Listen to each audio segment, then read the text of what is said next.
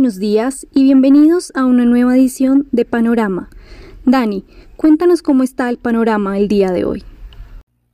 Muy buenos días Sharon, panorama de la jornada indeciso y la noticia del día tiene que ver con el anuncio de canje de deuda en Colombia. Ministerio de Hacienda recibirá VRs con vencimiento en 2021, entregará a cambio VRs vencimiento 27, 29, 33, 35 y 37.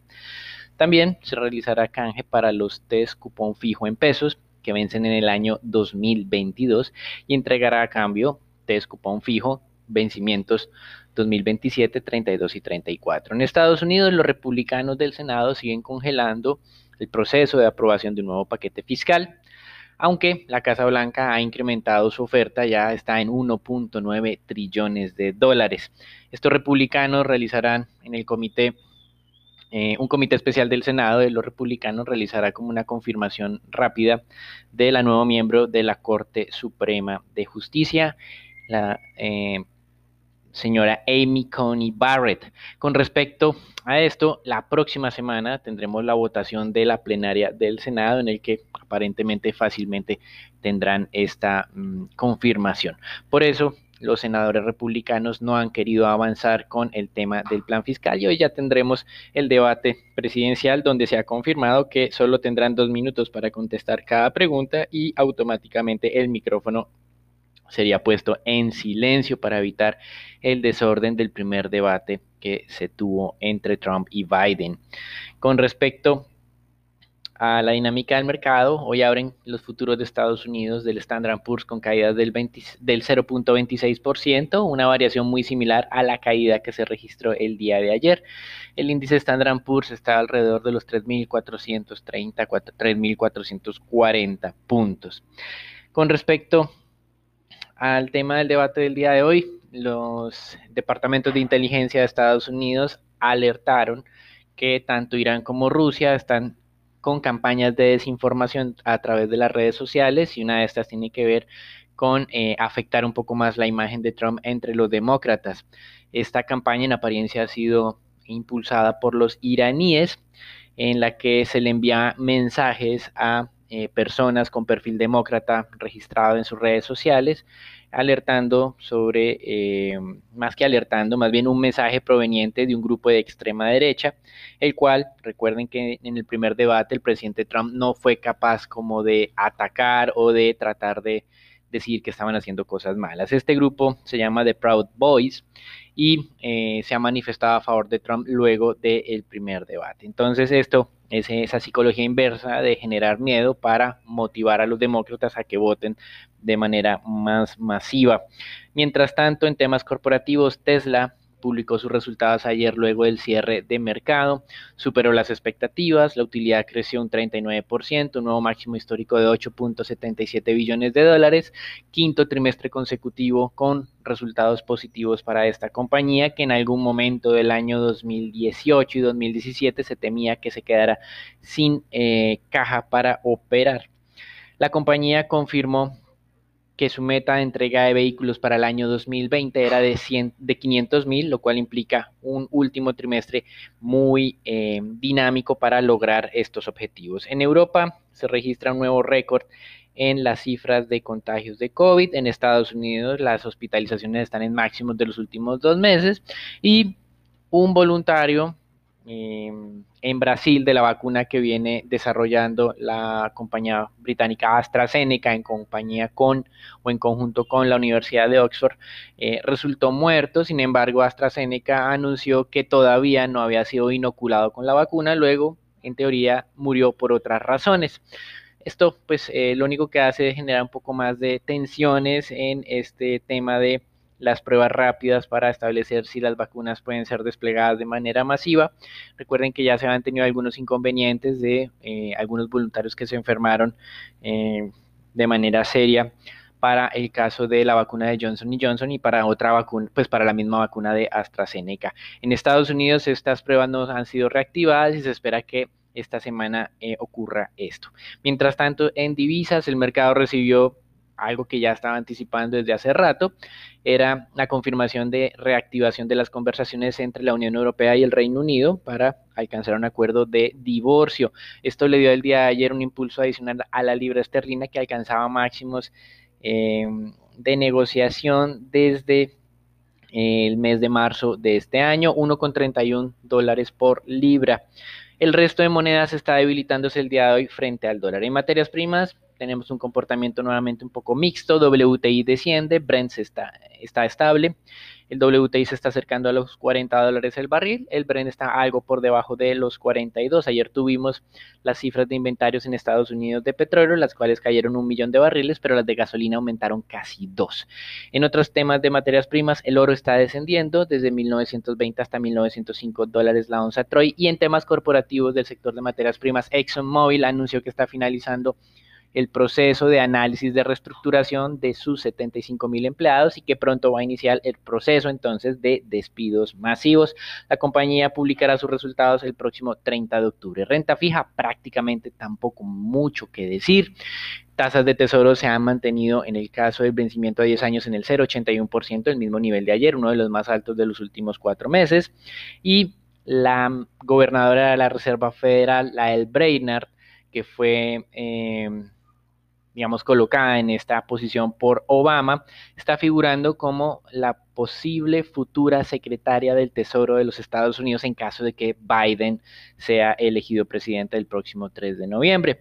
Ella realizó unas declaraciones el día de ayer tratando de hablar de que esta recuperación económica sin un nuevo paquete fiscal está afectando a las personas de menos ingresos o menos recursos y habló nuevamente de lo que es la recuperación en forma de K. La K, como ustedes bien saben, tiene una, eh, una forma en la que una eh, línea va hacia abajo y otra línea va hacia arriba. La que va hacia abajo son las de las personas de menos ingresos, no están recuperándose, mientras que la línea que va hacia arriba son las de personas de mayores ingresos, esas son las que han tenido eh, un fuerte impulso debido a las políticas monetarias, por lo cual se necesita un tema fiscal para ayudar entonces a las personas de menos ingresos. Esto es lo que han venido eh, postergando los republicanos hasta este momento, a pesar de que el presidente Trump está tratando de mostrarse que él sí quiere un eh, paquete fiscal masivo y no ser objeto de crítica el día de hoy en el debate. Eso es todo hasta ahora.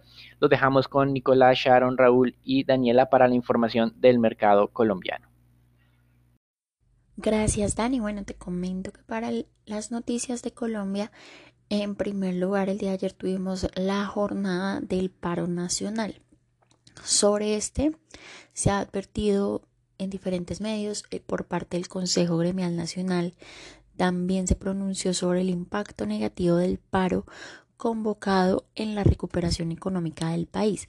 Esto al generar impactos negativos a la salud pública, la movilidad, la seguridad de las reactivaciones locales en medio de esta coyuntura y también el derecho a ir a trabajar de los colombianos.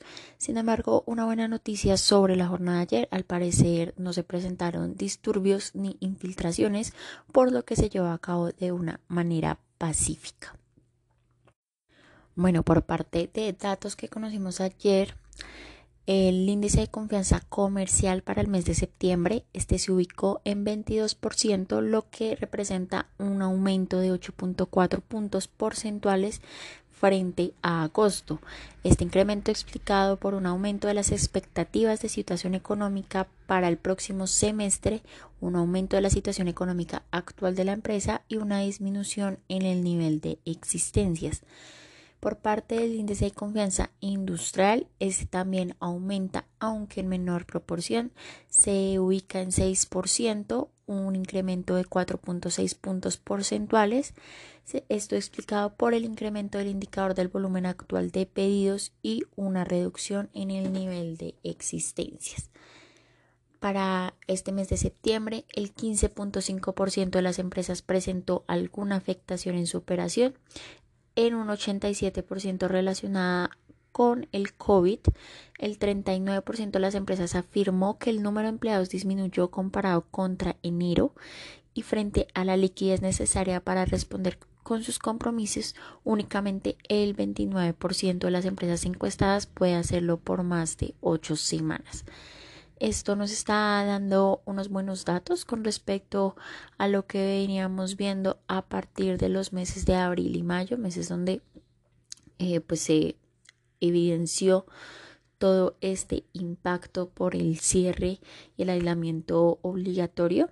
Sin embargo, ya para este mes de septiembre, con la reactivación económica, vemos cómo estos datos empiezan a presentar una recuperación. Y ya para finalizar, eh, con cifras del Ministerio de Minas, eh, para la tercera semana de octubre se registró una nueva baja en la demanda de combustible esto como consecuencia de la finalización de la temporada de receso escolar, que fue la segunda semana de octubre, eh, por los cuales los niveles de inventario contra la semana anterior se redujeron. Eh, fue una contracción de 19% en el diésel, 13% en la gasolina motor corriente y 14% en el jet. Recordamos que estos datos también lo que nos están dando es un poco de luz de lo que es la reactivación. Para esta tercera semana, el promedio de producción de crudo fue 753.900 barriles al día. Esto un comportamiento estable respecto a la semana anterior, mientras que la producción de gas comercializado presentó una disminución del 5% debido a la variación en la demanda. Esto sería todo por las noticias de Colombia. Raúl, cuéntanos qué pasó ayer en el mercado accionario local. Gracias, Dani. Por parte del mercado accionario local, el Colcap en la jornada del día de ayer mostró leves retrocesos afectados por desvalorizaciones en los precios del crudo y las protestas sociales en el país.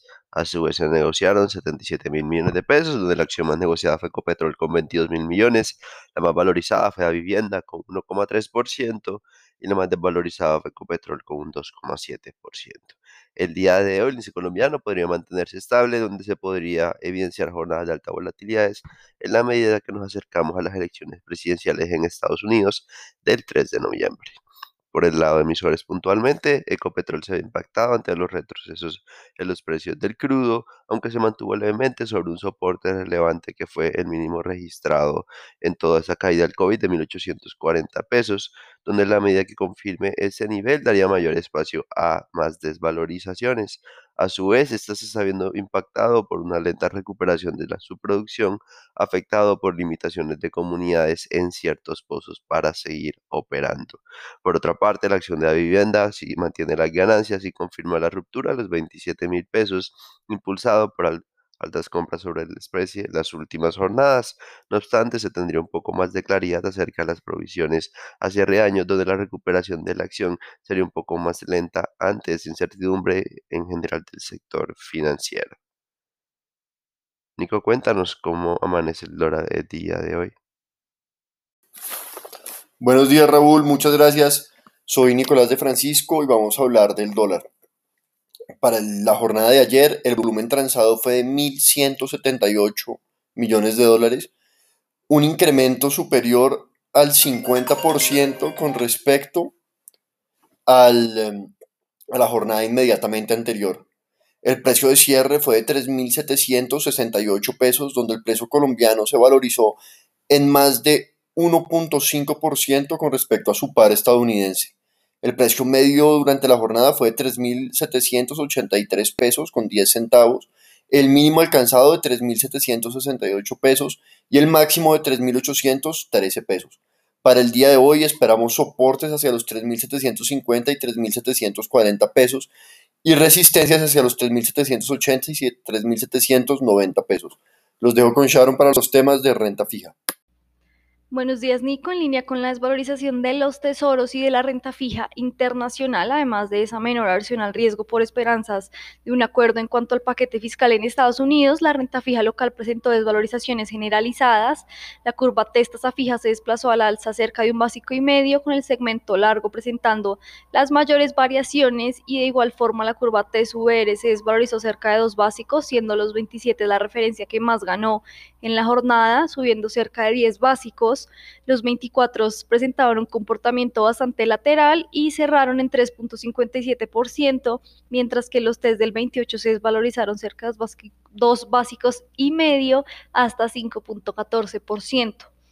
El día de ayer la Nación colocó 350 mil millones de pesos en TES VR, sobreadjudicando una vez más el 50% del monto inicial ofrecido, dada la alta demanda de 3.7 veces.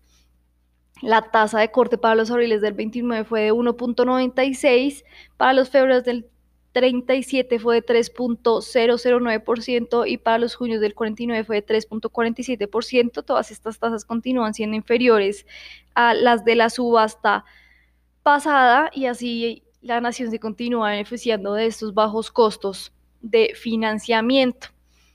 Además, eh, como nos contaba ya Daniel al comienzo de nuestro podcast, el ministerio anunció una nueva operación de manejo de deuda con los creadores de mercado que se llevará a cabo el día de hoy.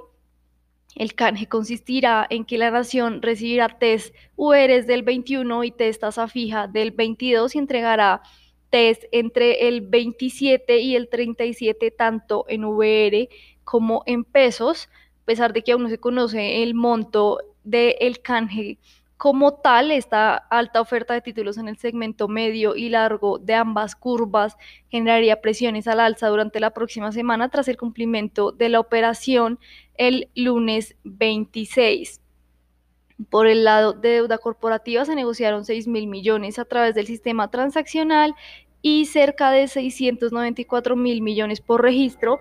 Lo más transado fue IPC del 22 de tasa fija del 21 y tasa fija del 20. Los volúmenes en el mercado de deuda corporativa continúan aún muy contenidos y bastante débiles en cuanto a lo que es el usual volumen operado históricamente en este mercado que está cerca al billón de pesos diario. Eso fue todo entonces por nuestro panorama del día de hoy. Gracias por escucharnos y los vemos mañana en una nueva edición.